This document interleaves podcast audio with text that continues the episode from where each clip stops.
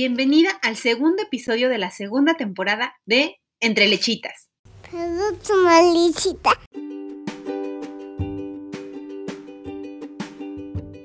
Hola, ¿cómo están, tribu lechera? Yo feliz de estar una semana más por acá y con un episodio distinto, ya que en esta nueva temporada estaré intercalando entre historias de lactancia y entrevistas con diferentes especialistas, en las cuales trataremos de ahondar temas relacionados con lactancia y maternidad esperando que esta información les ayude a tener una maternidad más llevadera, que les traiga paz mental o que les permita identificar focos rojos y cómo poder accionar ante las situaciones por las cuales puedan estar atravesando. Y aunque sé que quizá muchas de ustedes ya me conocen, para las que acaban de llegar por acá les platico brevemente sobre mí. Soy Alma Castillo, tengo una pequeñita de dos años cinco meses, con la cual estamos atravesando por los hermosos y retadores dos años. Y ella fue la inspiración para todo este proyecto. También soy psicóloga y asesora de lactancia. Desde que nació Vi, me he apasionado mucho por investigar, leer y escuchar información sobre lactancia, maternidad y crianza, porque en verdad, creo que maternar requiere de estudio y actualización constante, además de energía y mucha, mucha tolerancia. Y bueno, les comparto que además de este podcast, pueden encontrarme en mis redes sociales. Estoy en Instagram y Facebook como team-lechitas. Ahí encontrarán más información sobre lactancia, maternidad y lo que vaya surgiendo. Mi objetivo es formar una tribu virtual en la que nos podamos acompañar y caminar juntas, porque aunque no nos conozcamos, en verdad tenemos mucho en común, somos madres. Ahora, ya entrando en materia, en este episodio tuve el gusto de tener una charla súper enriquecedora con Janet Sendejas, que es CEO de ISAME, Instituto de Salud Mental desde el Embarazo. Janet es especialista en psicoterapia y psicodiagnóstico en niños, adolescentes y adultos. Es máster en investigación en bioética con el tema de investigación apego y abuso fetal, doctorante en investigación en bioética. Además, cuenta con formación en psicología perinatal, es educadora perinatal por la MAS y cuenta con entrenamiento en lactancia materna por parte de APROLAM. Tuvimos una plática maravillosa sobre el papel que juega el dolor en la lactancia, porque si bien es uno de los principales factores que derivan en la, finalización de las mismas, también puede estar acompañado de otras complicaciones, principalmente emocionales, y de las cuales no se habla, ya que a veces el dolor físico puede ser la punta del iceberg del, del dolor emocional y viceversa. Entonces, en este episodio escucharás sobre lo importante que es hacer caso a las señales de nuestro cuerpo. ¿Qué hay que hacer? ¿A quién hay que acudir? ¿Y cuándo hacerlo? Porque nunca hay que perder de vista que antes de ser madres somos personas y que para poder cuidar necesitamos cuidarnos.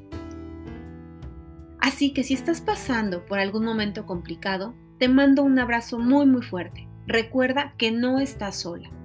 En los detalles de este episodio vas a encontrar la información de, de contacto de Janet por si requieres de su apoyo. Y sin más, te comparto la entrevista. Hola Janet, muy buenas noches, bienvenida a Entre Lechitas. Estoy muy agradecida contigo por haber aceptado la invitación de formar parte de esta tribu auditiva en la cual, pues la idea es acompañar a acompañarnos entre mujeres, bueno, también hombres de repente aparecerán por aquí, pero la idea es acompañar a todas aquellas mamás que están pasando por esta etapa de lactancia y que, eh, que no le están pasando como tan sencilla a veces. Y pues la idea es, por un lado, en esta segunda temporada, seguir compartiendo historias y por otro lado, eh, compartir información. Entonces, en, este, en esta parte entras tú, la verdad es que estoy súper agradecida contigo. Eh, Janet es psicóloga, es parte del equipo de salud mental perinatal ISAME. Ellos eh, son un equipo súper padre que trabaja mucho en pro de la maternidad y del apoyo en toda esta parte del, del parto, del posparto, del embarazo, toda la salud mental en esa etapa tan vulnerable en la vida de la mujer, ¿no? Y de las familias, creo yo que, que me atrevería a decirlo. Este, y, bueno, ella junto con Fernando, eh, su esposo, la verdad es que hacen un trabajo súper lindo. Entonces estoy súper contenta de tenerte aquí. Bienvenida entre lechitas, Janet. muchas gracias por la invitación. A mí me gusta mucho pues estar en, en programas donde pues se apoye, ¿verdad? A la mujer y eh, pues obviamente una de estas áreas pues es en la lactancia. estamos muy, muy, muy contentos de que nos hayas invitado, Alma. Muchísimas gracias. La verdad es que hoy vamos a tocar de un tema que es desafortunadamente es muy común, no, no es lo que debe ser, pero no es lo normal, por decirlo de alguna manera, pero sucede mucho y es el dolor durante el periodo de la lactancia, ¿no? Sabemos que, que es muy frecuente que este inicio, pues, traiga consigo pues ciertas complicaciones, ¿no? Es desafortunadamente frecuente eh, y está muy normalizado, ¿no, Janet? ¿Tú qué piensas de eso? Pues yo creo que dijiste lo, lo, más difícil de poder ayudar a las mamás para erradicar o quitarles el dolor, que está muy normalizado y es un problema bien grande. Muchas este, señoras que hemos tenido en la consulta, nos han mencionado que pues ellas pensaban que eso era lo que tocaba, o sea, lo que tocaba era que te doliera para que pudiera salir la leche. Y la verdad es que es una cosa bien difícil porque pues el dolor crónico está asociado con enfermedad mental, especialmente con ansiedad, con trastornos de ansiedad o cuestiones también depresivas, síntomas depresivos. Entonces, pues es bien importante que las mamás no sufran la lactancia, o sea, la viven, pero otra cosa es que la sufran de tal manera que luego nos, se nos complique. Exacto. La realidad es que yo, yo creo firmemente que el dolor es, es amigo del proceso de la lactancia. Y lo digo así porque el dolor te avisa que algo no está funcionando como debería, ¿no? O sea, te, te, hace como prender el foquito rojo de decirte, oye, está doliendo, algo pasa. No sé, hay un pelillo, hay un mal agarre, hay una, postura incorrecta, hay, muchísimas situaciones que ya sabemos que pueden suceder en la lactancia, ¿no? Pero desafortunadamente justo este tema de normalizar creo que hace que no nos demos cuenta de eso y entonces luego caigamos en todo este pozo sin fondo en el que el bebé ya no sube de peso y entonces la angustia de la mamá y entra la culpa y bueno, o sea, entran como muchísimas cosas, ¿no? Yo creo que tú en consulta debes de haber muchos casos así. Sí, es que a lo mejor me faltó aclarar que el problema no es el dolor, el problema es que sea crónico, el que no se quite, que no, que sea algo del común del día a día en todo el proceso de la lactancia. Eso es cuando nosotros decimos, oye, no, pues eso no está bien, o sea, algo está pasando y es donde nosotros trabajamos mucho en conjunto con una asesora de lactancia o con una ya consultora de lactancia, dependiendo, ¿no? Pero sí es importante como pues yo siempre aconsejo a las mamás sobre todo que obviamente van a desear lactar y que son primerizas, es o sí o sí consíguete dinero para una asesora de lactancia, porque nos vamos a ahorrar un pero así un mundo de situaciones donde se dispare la ansiedad y donde se disparen cuestiones depresivas, pero una de ellas, que es el tema de este podcast, pues es el dolor. O sea, nosotros hemos visto que entre más sea el tiempo que pase la persona con dolor, pues eso va también alterando el vínculo con el bebé, va sintiéndose la culpa, como bien comentabas, va sintiéndose también el, el el estar como estresada, o sea, el disgusto de que, híjole, ahí viene el bebé y quiere comer y mejor no. Y entonces, porque si yo quería y era algo deseado y luego a la mera hora, pues yo no lo puedo dejar sin comer, entonces empieza ahí como que todo el conflicto, ¿no?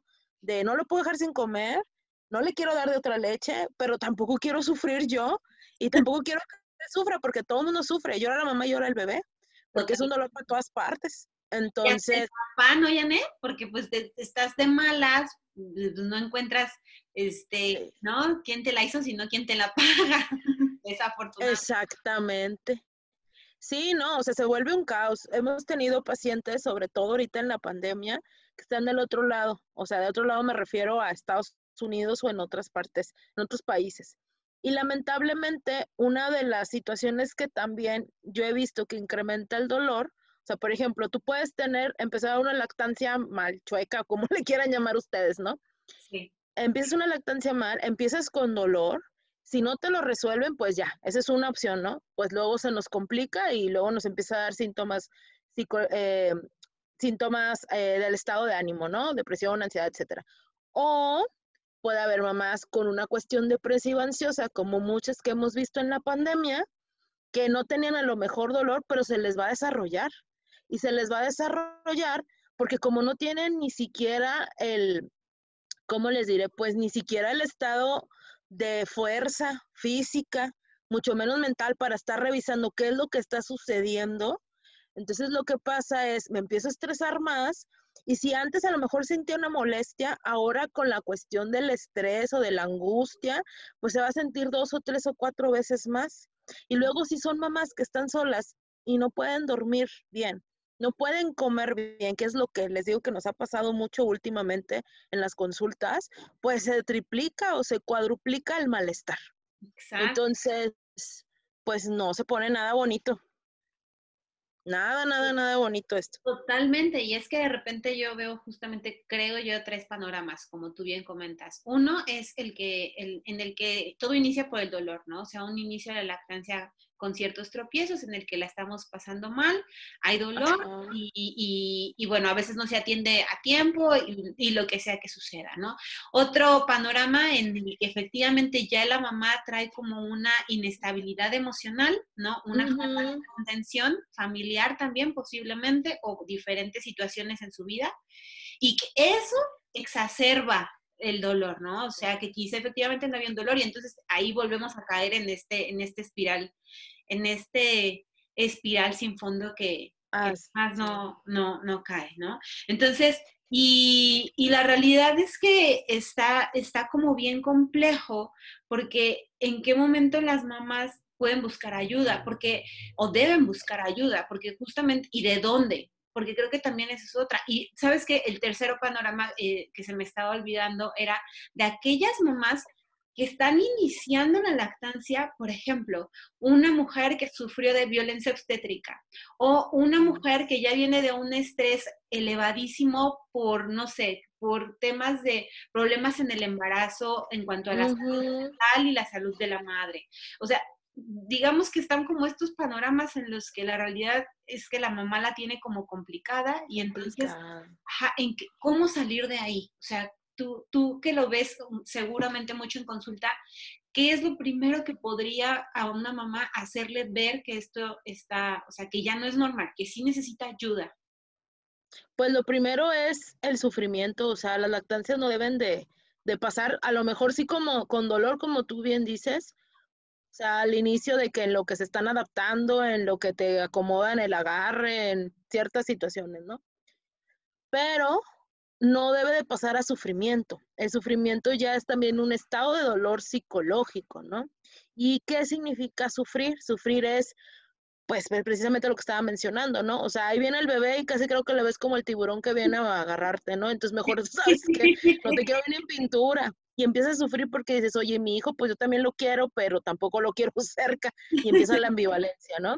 El sufrir de, oye, no puedo ni comer, ni dormir bien por el dolor, porque me ha tocado señoras en la consulta que les pasa eso.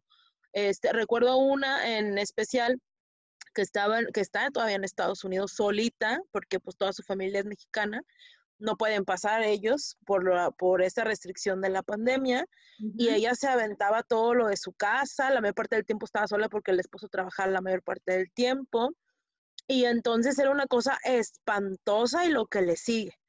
Y espantosa, sí, la verdad sí, porque decía una situación así como, oye, pues es que no puedo ir al gusto, o sea, no puedo en serio ni bañarme a gusto, ni ir del baño a gusto, ni comer a gusto, ni dormir a gusto, porque tengo dolor y dolor y dolor y dolor. Y ese dolor empezó a convertirse en sufrimiento, ¿sí? Entonces, cuando el dolor va acompañado de sufrimiento, que es en serio, pues digo, no, no tienen que llegar a este extremo, ¿verdad? Puede ser desde antes, no puedo hacer las cosas del día a día sin que me duela, pues eso ya es un, o sí o sí, obviamente se recomienda ir en primera instancia a resolver ese dolor, porque luego también pasa mucho que las mandan al psicólogo, pues sí, está con ganas de venir al psicólogo, nomás que yo las retacho otra vez o las mando otra vez con la asesora, porque tenemos que resolver y eso es una urgencia. Necesitamos resolver ese dolor para que entonces se te empiece a disminuir la ansiedad y la angustia de se me va a quitar, no se me va a quitar, estaré haciendo bien, estaré haciendo mal, podré darle de comer a mi hijo o no, se quedará con hambre mi hijo o no, porque también esa es la parte del sufrimiento. La parte del sufrimiento es, estará comiendo lo necesario y lo suficiente, porque como muchas tienen dolor, pues no toleran, pues obviamente que el bebé siga mamando. Entonces dicen, ¿sabes qué? Hasta aquí, hasta aquí, y luego se quedan con la angustia de, y luego se va a crecer o no va a crecer, y luego si va a hacer pipí o no va a hacer pipí, y están cuenta y cuenta y cuenta y cuenta en los pañales. Entonces se hace como una escalada. Entonces por eso es bien importante que si no pueden hacer las cosas básicas del día a día sin sufrimiento o sin estar con el estrés o que el dolor les impida hacer cosas de la vida cotidiana, pues hay que empezar a solucionar. Y como les digo, siempre es de entrada una asesora de lactancia o una consultora de lactancia. No al revés, no luego lo mandarles al psicólogo. ¿Por qué? Porque precisamente si no resolvemos dolor, entonces el sufrimiento no se lo vamos a poder quitar ni por más medicamento que lo manda el psiquiatra o ni por más cosas que hagamos en psicología. Es básico. Lo que sí también es importante eh, que la gente entienda que el dolor, o sea, que el cuerpo está pues hecho obviamente conformado por la parte física y la parte mental. Entonces no podemos separarlo, ¿sí? Ahorita estamos hablando de mucho dolor de lo físico, pero también hay que hablar del dolor mental, sea, de toda, y ese viene acorde a lo que tú comentabas, de aquellas mujeres que ya venían con dolor mental, vamos a ponerlo así, o sea, venían estresadas, angustiadas. Esas señoras, pues la verdad yo las invito antes de que tengan a su bebé, por favor, pasen a solucionar esa situación, porque se agrava. O sea, no, no, no piensen que teniendo el bebé les va a ir muy bien, o sea, que ya se desapareció todo, no. Sea, lo que nos indica la evidencia es que las mamás, si estaban deprimidas, o apenas estaban como medio empezando a deprimirse, o ya estaban así como azul y buenas noches de deprimirse, terminan de deprimir y se complican. Entonces, eso también hay que tomarlo en cuenta. O sea, las mamás pueden sufrir dolor en la lactancia físico, pero también mental. Y hay que enseñar mucho a la población a resolver ese dolor. Y, eh, y la parte esta que tú también comentabas, están las que pues tienen el doble, el físico y el mental. Entonces esas personas también se necesita un equipo multidisciplinario que siempre les digo, lo acompañamos con la asesora o con la persona que nos va a ayudar con la lactancia, pero también con nosotros, porque ya llegó a cierto nivel el grado de estrés que se empieza a convertir en una cuestión depresiva ansiosa y ahora sí, hay que valorar qué tipo de tratamiento es el más eh, eficiente y efectivo. Pero básicamente es eso, si tienes dolor, si ese dolor no te deja hacer las cosas del día al día, si estás irritable y te estás peleando con todo el mundo porque pues tienes ese dolor y eso es algo que también es muy frecuente.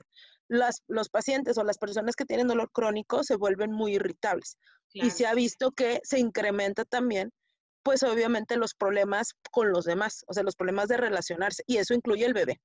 Entonces, si también te pasa por la mente de que ya no quieres cuidar a tu hijo porque tienes dolor y ya no lo toleras o no lo aguantas, ni el dolor ni a tu hijo, pues también es una indicación para ir a buscar apoyo, ¿no? Y pues ya la más grave, que es que pues ya no quieres vivir, que ya no quieras vivir así, o sea, que tú empieces a pensar que no eres una buena mamá, que empieces a pensar que tú ya no eres suficiente mamá o que pues le haces más daño, porque hay gente que piensa eso, que le haces más daño a tu hijo dándole la lactancia o estando viva, pues eso ya es como tienes que ir o tienes que ir, ¿no? Pero eso es como hablando del grado extremo en el que ya definitivamente está siendo inclusive un riesgo para ti o para tu hijo, ¿no? O sea, ya Así es.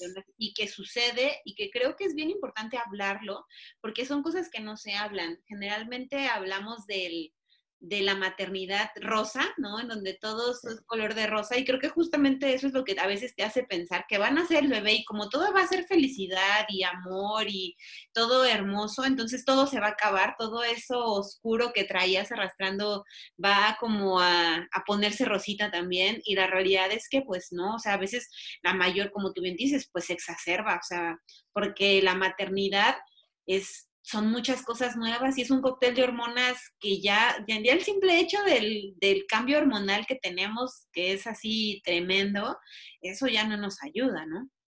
No, claro que no. Y luego si estamos en contextos donde están solas, donde no hay apoyo, donde tienen miedo, donde tienen angustia, donde a lo mejor hasta hay otros contextos donde están criticadas o violentadas porque desean ser, porque desean amamantar, que eso es algo que tampoco se habla, bueno, sí se está empezando a hablar más, ¿no?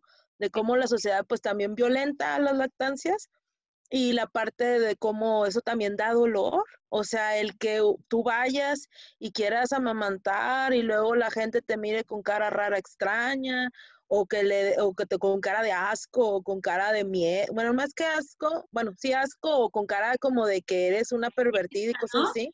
Sí, sí, sí, el Eso también causa dolor. Sí. Sí, totalmente. Fíjate que tienes razón, yo no, no había pensado en ese tema del juicio y de la crítica a la lactancia con el dolor directamente, o sea, sí con la angustia y quizá con la culpa, pero con el dolor no, y tienes toda la razón, también dolor mental, como bien lo comentas, es, como todo este dolor mental que, que se vuelve en conjunto un círculo tremendo en el que la mamá pues se siente asfixiada, o sea, creo que es como una palabra que lo define mucho.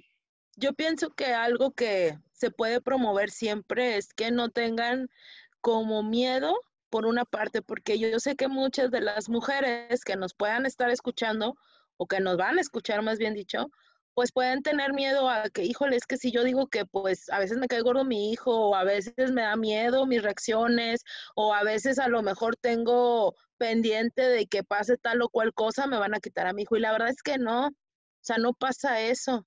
La idea es como detectar y obviamente resolver con ellas, ¿no? Para que puedan disfrutar su maternidad.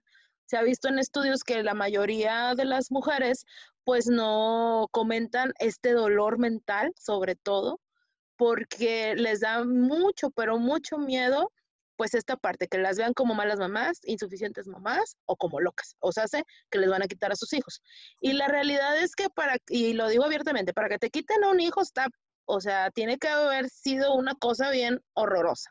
Al menos aquí en México, este, eh, pues hemos trabajado eh, de manera directa con DIF o con otras organizaciones que protegen a los, a los niños, a los bebés, y pues tiene que ser algo muy, muy, muy grave. Entonces, sí las invitaría a que si tienen dolor mental, pues lo, lo digan, que no se queden con eso, porque ni disfrutan su maternidad, se, este, se deteriora mucho el vínculo con el bebé y pues luego hay mucha culpa, ¿no? Y pues no tiene por qué ser así.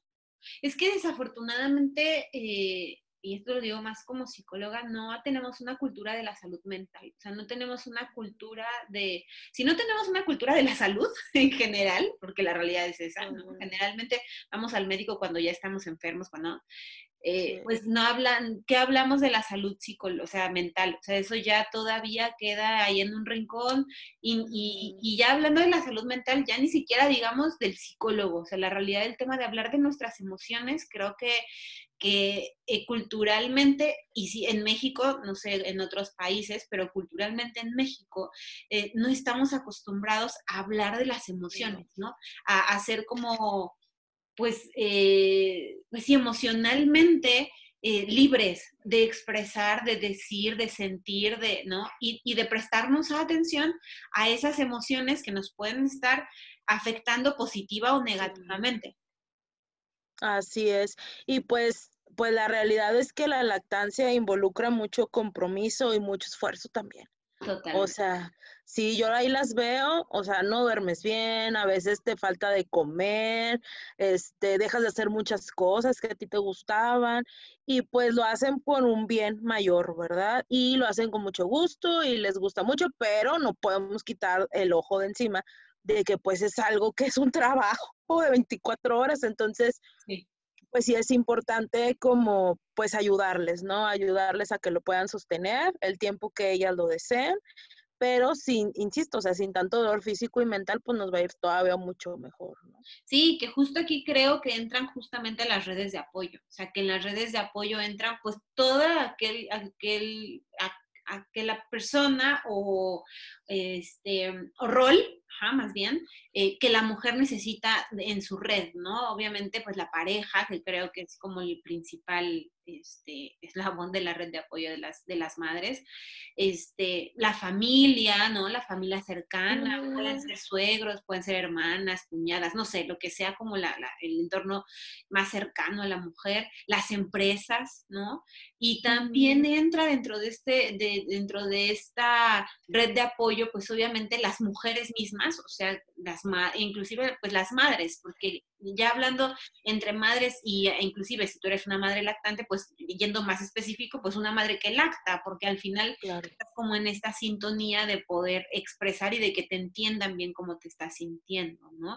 Y entran también los especialistas, en este caso las asesoras, los psicólogos, el nutriólogo, el ginecólogo, el pediatra, y que de cierta manera todos estén como en sintonía con la mujer, ¿no? Con lo que está sucediendo con la mujer, el hijo y pues con la familia, ¿no? Creo que eso es de vital apoyo.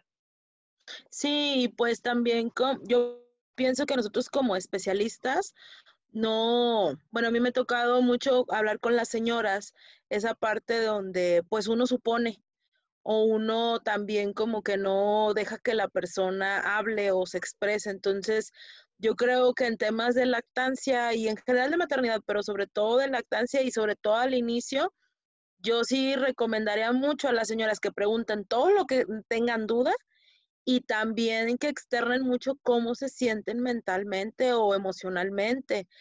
Y eso lo estaba hablando con pediatras. Eh, las asesoras no lo hablo tanto porque ellas como que, o ya tienen mucho esa formación ustedes, ¿no? Como asesoras.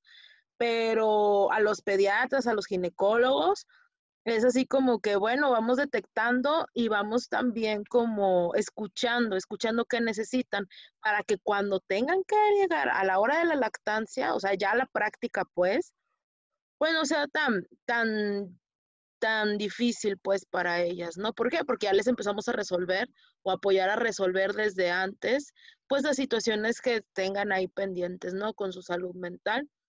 Y eh, pues hay muchos beneficios de atenderse física y mentalmente, ¿verdad? El quitar el dolor físico y mental, pues nos asegura muchísimo el que de alguna otra forma tengamos energía para que ver cómo se desarrolla ese bebé. Si una mamá la mayor parte del tiempo está estresada o triste, no está afectivamente presente para ese bebé. ¿Y qué va a pasar con ese bebé y con el desarrollo? Pues son puras cosas que no están padres, ¿verdad? Aparte de que se eleva el cortisol, aparte de que los, eh, la forma en cómo va a ver el mundo, pues no está muy bonita, porque acuérdense que al inicio los bebés, el único referente que tienen para ver el mundo son los papás, en este caso la mamá. Claro. Entonces, si la mamá siempre está llorando y llora, la mamá siempre está estresada, la mamá siempre se está quejando de dolor. Enojada. O sea, ajá, Así es, entonces, pues ahí les encargo cómo va a ver el bebé el mundo, ¿verdad? Entonces sí vale bastante la pena para el bien de ellas, pero también sobre todo el desarrollo de esos niños que pues tengan resuelta la parte del dolor físico y mental para la lactancia. Y sobre todo también para que la puedan seguir manteniendo si eso también fue su deseo en un inicio. Sí, claro, totalmente. Y es que lo que decías casi al principio, el tema del establecimiento del vínculo madre e hijo, o sea, de, definitivamente la lactancia es una, no es la única, pero es una manera que ayuda muchísimo a fortalecer ese vínculo, ¿no? Entonces, ¿Qué sucede cuando esa lactancia, que quizá inclusive la deseabas, ¿no? O sea, obviamente era algo que sí querías, que, que, que, que, románticamente te imaginabas con tu bebé y todo amor y todo maravilloso, y que de repente chocas con la pared y te das cuenta que toma, que no era como te lo imaginabas, que te empezó a doler, que, que era difícil, y no solo eso, que eso que te está costando trabajo, que te está generando que te cueste trabajo el vincularte con ese bebé que tienes enfrente, que en teoría deberías de querer estar pegada a él todo el tiempo y que no está pasando así. Pues yo creo que ahí eh, debe de entrar un cortocircuito en la cabeza, bueno, no creo, entra un cortocircuito en la cabeza de la mujer, ¿no? Completamente porque es como, pues yo estoy mal, sea, estoy rara, porque como no quiero a mi hijo y entonces empieza el juicio misma, ¿no? Porque creo que es cierto, hay mucho juicio externo, pero creo que las más duras eh, somos las mismas. O sea, la verdad, las madres somos así nuestro peor juez. O sea, somos las... Sí, definitivamente sí. Eso sí no te puedo contradecir. Sí, la verdad sí. Pues digo, esto tiene mucho fundamento también social, ¿no? O sea, digo, aquí podemos hablar mucho de por qué las mamás se sienten tan culpables, pero la idea es saber que pues no es su única responsabilidad, ¿verdad? O sea, también es, necesitan el apoyo y la contención de todos los que estamos alrededor para que ellas puedan hacer su función lo mejor posible. No perfecto, lo más lo mejor posible, ¿verdad? Exacto, y es que eso es lo que necesitan los bebés al final, la verdad es eso, ¿no? Y, y también creo que aquí en esta parte también entra, digo, yo, yo soy eh, defensora de la lactancia y este podcast está como muy encaminado a eso, pero también creo que es muy válido desde el tema emocional y de salud mental el también valorar eh, justamente este tema del vínculo, porque si definitivamente ya es algo que te está quebrando y que está quebrando la relación y que por más que se está haciendo, no está funcionando, pues entonces hay que buscar otras vías y también se vale entender que hay otros caminos, ¿no? Que quizá a veces la lactancia exclusiva no va a ser el suyo y hacer las ah, eso y procesar el duelo que se tenga que procesar y quizá la lactancia mixta sí y eso les dé la paz completa, ¿no? O quizá este, eh, una lactancia artificial y dices, bueno, no era lo que yo quería, pero puedo compensar de otra manera, con, con mejorar la alimentación, con mejor, ¿no? O sea, porque también el estrés elevadísimo, o sea, está comprobado y cada vez está más eh, eh, en investigación el hecho de que la microbiota de los bebés se afecta, o sea, uno de los factores más eh, fuertes es el estrés. Entonces, obviamente un bebé que está viviendo con este estrés continuo de una mamá que definitivamente se está pues rompiendo por, por un dolor ya exacerbado, pues también, eh, y no es para que se sientan culpables, ojo, pero sí es como para que puedan hacer las paces con eso, entonces puedan sentirse como más tranquilas, busquen el apoyo que se necesite y eh, transiten de una manera distinta para que puedan disfrutar la maternidad, ¿no? Sí, claro que sí. Este, yo estoy totalmente de acuerdo con lo que mencionas. O sea, sí se le hace la lucha, sí se escucha el deseo de las mamás, obviamente nosotros no decidimos por ellas si quieren seguir o no, ¿verdad? Nada más les damos como las opciones, pero pues sí, en definitiva hay veces que pues están muy, muy mal las mamás, o sea, ya llegan bien desgastadas, llegan con mucho dolor, llegan con mucha cuestión ahí de, de urgencia, ¿verdad? Ya llegan en un grado pues ya bien desgastadas y pues sí, o sea, nosotros vemos la forma de que se sigan vinculando, ya sea con lactancia, a lo mejor no exclusiva, a lo mejor combinada o mixta, o a lo mejor artificial, pero la cosa es que ellas se queden como resuelta con esa parte, ¿verdad? Se queden con, resuelta con esa parte de que no es porque no quisieron, por ejemplo, porque muchas se quedan con eso, es que yo quería. Pues sí, y le hicimos la lucha de así a sa, ¿no? Pero la idea es como, pues, ver todo el panorama desde afuera nada más a la mamá, sino también al bebé, al esposo o a la familia. Integrar estrategias desde lo vincular y con otras eh, como herramientas, pues como el juego, el masaje, hay muchas, ¿no? Claro que la lactancia es por, eh, por excelencia una, porque ya maneja también lo, la cuestión neurofisiológica, ¿no? O sea, donde nosotros estamos muy conscientes que para poder resarcir el vínculo, bueno, mejorar el vínculo, por así decirlo, ¿no?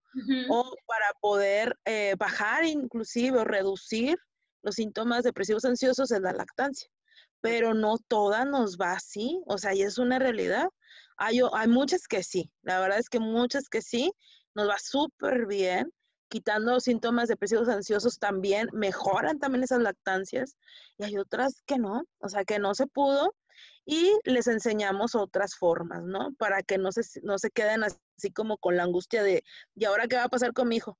Pues no, nada más se buscan otras áreas u otras oportunidades y como bien dices, a, a final de cuentas, pues hay que transitar el duelo de la lactancia, pues si es que era su deseo.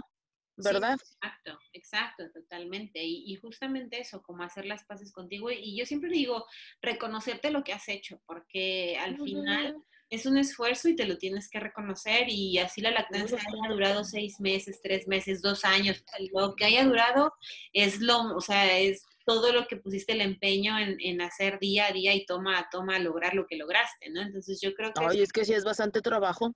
yo las veo y es un chorro de trabajo. La verdad, sí, es bien importante lo que dices.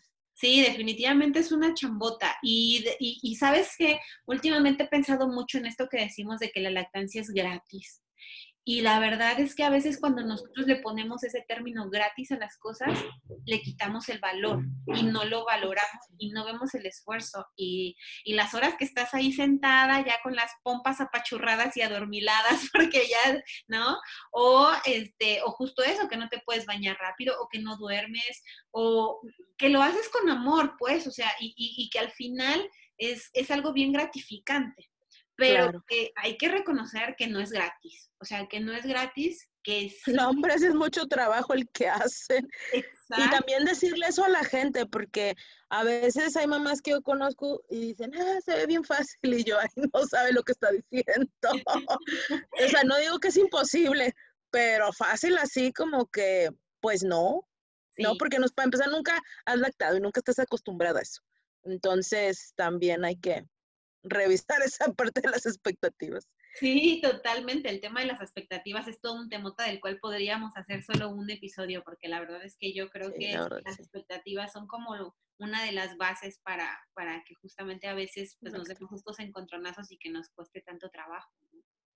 Sí. Es difícil. Oye, Janet, y algo, algo que me parece muy complejo hablar, pero creo que, y, y digo, yo soy psicóloga, pero estoy segura que tú lo sabes mejor que yo creo que a veces el dolor también puede ser un síntoma de alguna situación que la mujer vivió como un abuso, un abuso sexual. Ah, sí. ¿Cierto? Sí.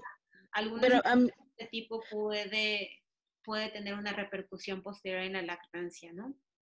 Sí, y no tanto el dolor físico, bueno, en mi experiencia, a lo mejor no me ha tocado así directamente de que, bueno, sufrieron un trauma y se considera o lo vacían pues o lo ven como un dolor físico, sino mental.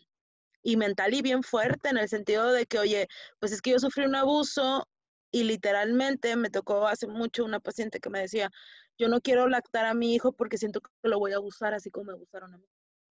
¿Sí? O sea, esa como connotación sexualizada de dar el pecho y de cómo ella sufría mucho porque decía, pues yo lo quiero, no lo quiero ni siquiera, fíjate, no lo quería ni siquiera limpiar, o sea, de cuando hacía del baño el bebé. Entonces, pues sí fue un trabajo muy arduo para poder empezar como a ubicar, ¿no? Claro. Y pues sí, o sea, también se ha visto las mamás que han tenido violencia obstétrica, que vienen todas devaluadas, que vienen todas anuladas, esa es la palabra. porque abusadas, porque a veces se maltratadas. Bueno, pues todo eso sí se refleja mucho en los comportamientos, en las expectativas y también causan, a, te digo, a mí lo que me ha tocado en mi experiencia, como más el dolor emocional y la frustración de decir, oye, ahora cómo lo voy a hacer con este bebé?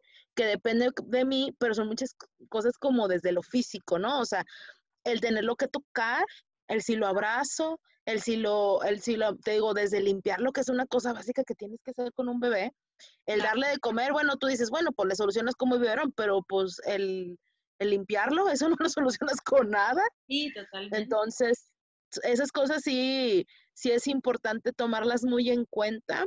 Si las mamás nos dicen que han sufrido violencia obstétrica, yo casi siempre recomiendo de la manera más amable y que no se sientan agobiadas o, o así como de que la están mandando porque están locas. Sí, hay que hacer una buena evaluación porque siempre hay una repercusión. Ya después a lo mejor en la crianza, en la lactancia, en estos cuidados básicos, en la forma en cómo van a cuidar al bebé también. Me ha tocado también mamás que hay, traen ahí como una distorsión en cuanto a la comida. Y entonces una forma de evitar, o bueno, en aras de proteger al bebé, pues todo lo solucionan con el pecho. Sí, que eso también, eso entraría dentro de las distorsiones del dolor. Todo, todo, en serio, todo lo solucionan con el pecho. O sea, el bebé tiene dolor, a lo mejor está torcido el pescuezo, no sé cómo explicarlo, del pie, o a lo mejor tiene un colicote, y esa distorsión que ellas traen del dolor, la pasan al bebé y todo es el pecho. Entonces a veces, a veces llegan y digo, oye, pero es que ese niño tiene el pie para un lado, o no sé, o, o ya le checaron la panza porque ese, ese llanto no es normal y a fuerza le quieren dar el pecho. Entonces también esa parte eh, me ha tocado mucho se me estaba olvidando, el cómo la distorsión que tenemos nosotros del dolor o de aliviar el dolor, que tanto va a través de la comida y pues por ahí también pueden empezar hasta los trastornos alimenticios. Qué interesante. No me voy a entender. Sí, eso está bien interesante. Y yo lo he visto mucho en, bueno, no mucho, pero sí lo he visto con unas cuantas mamás que tú dices, oye, pero es que, o sea, sí es cierto. A, la, la, OMS, si mal no lo recuerdo, no me, acuerdo si, no me acuerdo si la OMS o la OPS. Sí es cierto, si ayuda, por ejemplo, cuando la tetanalgesia famosa, ¿no? Llevas al bebé, te lo van a vacunar, le das pecho y le ayudas al, a que no le duela tanto, ¿no? Pero bueno, pero está contextualizado. Pero ya usar el pecho así sin son y para todo, dolor físico y emocional del bebé para todo y a todas horas, eso es lo que hay que empezar como a ayudarles a discriminar. Porque luego pasa eso de que están ahí con el pecho y el niño casi ahogado de que ya no quiere y se pelean con ellos. Creo que justo el, el, tema es ese, porque, o sea, como mamá, yo sí te puedo decir que para mí una herramienta maravillosa, que casi para todo me sirve, es el pecho, ¿no? O sea, porque mi hija, se, y ahorita en los dos años, pues ya sabes que es mucha contención emocional, o sea, el pecho ya empieza a ser más un tema emocional ella. Entonces, definitivamente se espanta y quiere pecho, eh, pero digamos que creo porque a mí no me, había, no me ha tocado ese caso, pero creo que la diferencia eh, delgada, la línea delgada está en que ella me lo pide y ella lo busca y no, o sea, Exacto. pero no es, yo no la forzo, o sea, hay veces que yo digo, a ver, ven, te doy y no quiere, y, y, no quiere y ya, no pasa nada, ¿no? La papá es otra cosa. Pero... Yo creo que lo aclaraste muy bien, o sea, es leer las necesidades del bebé o del niño, entenderlas y pues literalmente digo, pues no todo se soluciona con el pecho. O sea, y uno se da cuenta, o sea, porque lo he visto hasta en la consulta, que luego a fuerza le quieren dar el pecho y, literalmente esa fuerza, si el bebé así como que ah, se enoja, se lo avienta y le digo, oye, no, no, no tener otra cosa. No. Y ya después, no sé, por ejemplo, ya le pregunto como al siguiente día, oye, ¿qué pasa con tu bebé? ¿Se mejoró así? Sí, traía una gripona o traía, o sea, traía otra cosa que nada que ver con hambre y nada que ver con el pecho, ¿no?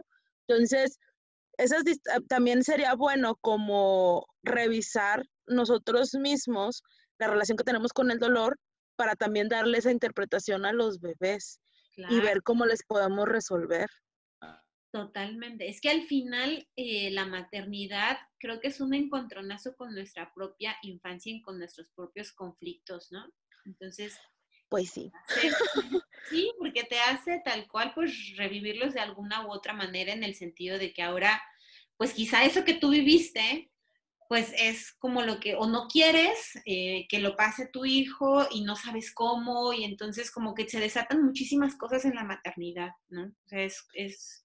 Sí, y yo creo que relacionándolo con eso, o sea, de, de monitorizar cuánto es nuestro nivel o umbral de dolor también, porque luego también he visto señoras que piden mucho medicamento cuando a lo mejor pues tienen otras alternativas, como eso se traspasa a, a, lo mejor dices, oye, pues necesito más medicamento para solucionar mi tema de dolor, pero entonces todos esos medicamentos, la bola, la combinación, pues ya no es compatible con lactancia, entonces se corta, y luego si se corta, ¿cómo va a quedar emocionalmente? Entonces empieza a ser la bola, la bola. Entonces, pues esa parte también estaría buena, ¿no? O sea, que antes de tener al hijo, pues ver cómo es mi relación con el dolor y sobre todo informarme mucho, mucho, mucho de qué es lo que espero yo y más o menos darme una idea, ¿no?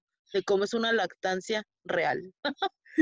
Sí, totalmente eso. Creo que lo enfatizaría muchísimo ese tema, la palabra real, ¿no? O sea, y la maternidad real, porque al final la lactancia es un, es un, es un momento pequeño de la maternidad que dura mil años, pero o toda la, eh, toda la, una, una, gran, una, gran cantidad de años, pero, este, pero la lactancia es una pequeña parte y al final la maternidad e, es pues mucho tiempo y entonces es muy importante creo que iniciar, como tú bien lo comentas, haciendo como este análisis, que creo que no lo hacemos, nos preocupamos por ver cómo va a ser el parto y los psicoprofilácticos y que la respiración, ¿no?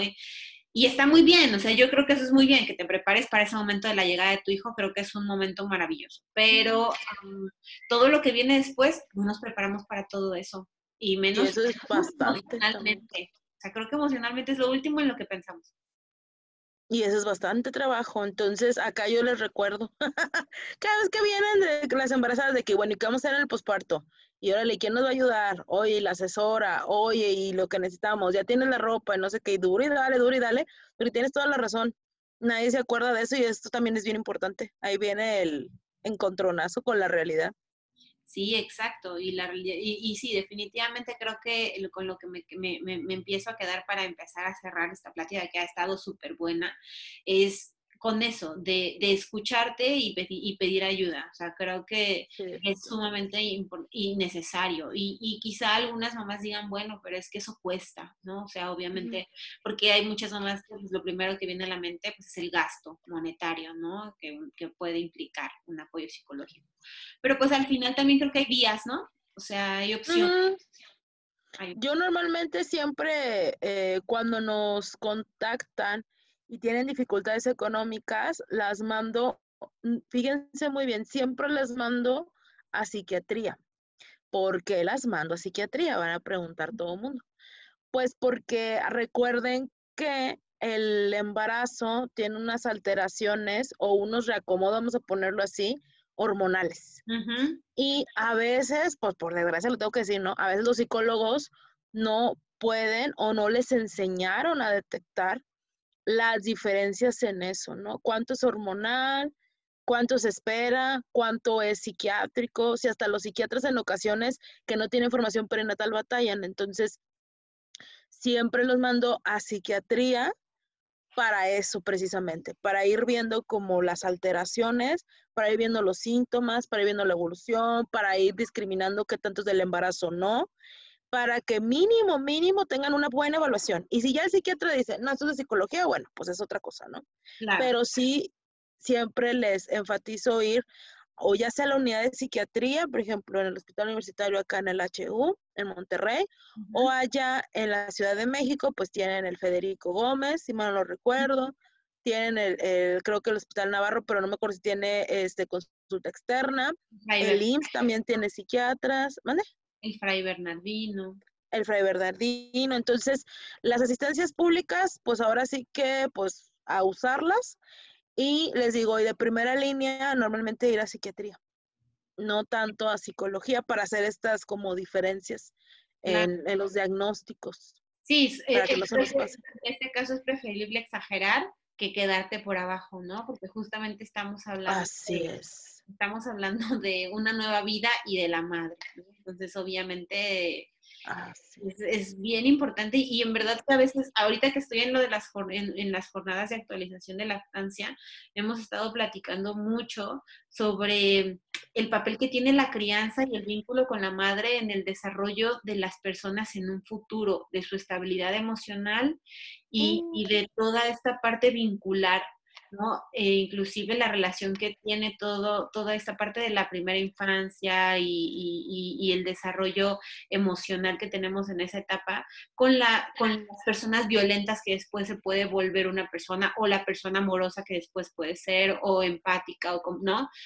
Mucho está sentado en estos primeros años de vida y mucho en el nacimiento, en los primeros, en, en, este, en esta vinculación madre-hijo, que creemos que no es como tan importante, pero la realidad es básica para el desarrollo de todo ser humano. Sí, no, pues es que son los cimientos. O sea, muchas de las enfermedades físicas y mentales vienen desde el nacimiento. Entonces, pues hay que echarle ganitas a, que, a que podamos prevenirlas. Totalmente, Janet. Pues la verdad es que me encantó la plática, está buenísima y, y, y, me quedo con el compromiso de, de, que tengamos una segunda visita tuya por acá y que platiquemos la culpa, porque creo que ese va a ser otro temota. Ah, sí, la culpa que acompaña a la maternidad toda la vida. y hay que, hay que como hacerla así como domarlas de cuenta, yo les digo, hay que domar la culpa.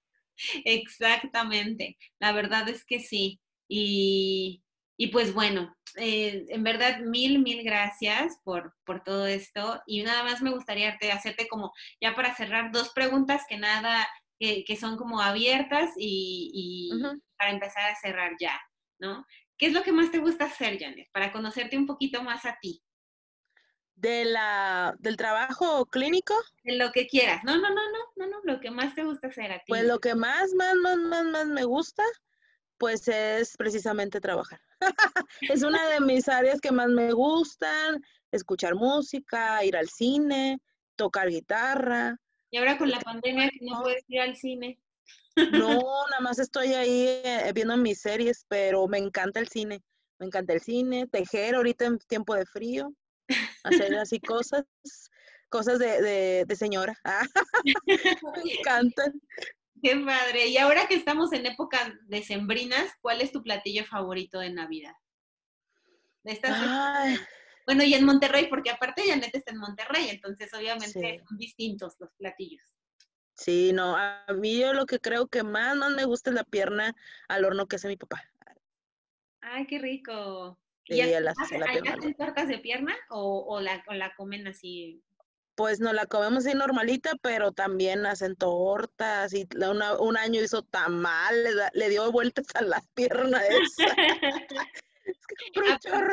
Aparte los tamales de allá son ricos, son diferentes a los de acá y la verdad es que me gustan bastante los tamalitos de Monterrey. Sí, bueno, a mí me gustan más los del centro. a mí se me hacen desabridos los de acá. Bueno, te voy a decir algo. Sí, a mí me gustan más los de aquí, los de la Ciudad de México, la verdad. Honestamente me gustan más. Pero como algo, pues regional fuera de lo común, la verdad me parecen unos tamales ricos. Sí, son como... Sí, están buenos. Tienen menos contenido, pues, o sea, los de acá, ya sabes, son, son atascados, pues. Ah, bien ricos. y de sabores, de dulces y así, bien padre, y acá no tenemos es lo nada. Que falta lo de allá, son como un poquito más insípidos, ¿no? En cuanto al sabor.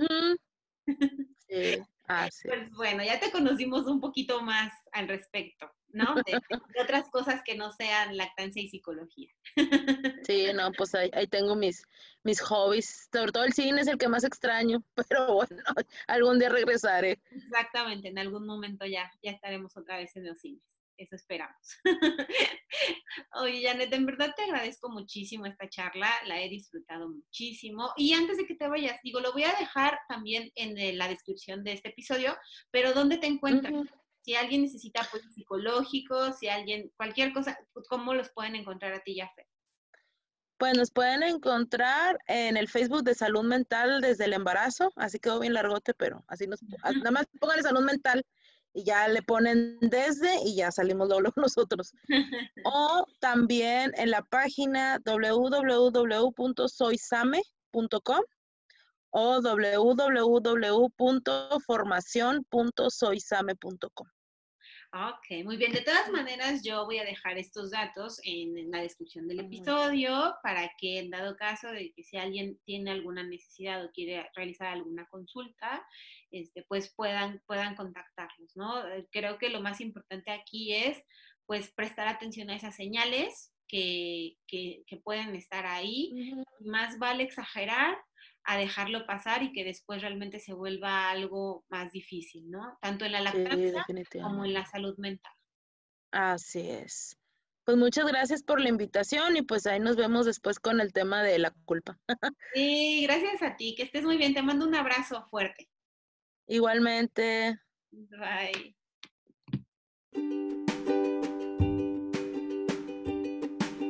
Si te gustó este episodio o consideras que la información pueda ayudar a otras mamás, ayúdame compartiéndolo. No olvides suscribirte para no perderte ningún episodio y si lo deseas, puedes dejarme una reseña o un me gusta dependiendo de la plataforma en la que me escuches. Con esto me ayudas a seguir creciendo y de esta manera poderte seguir trayendo información valiosa. Nos escuchamos en el siguiente episodio. Abrazo fuerte y felices lactancias. Bye.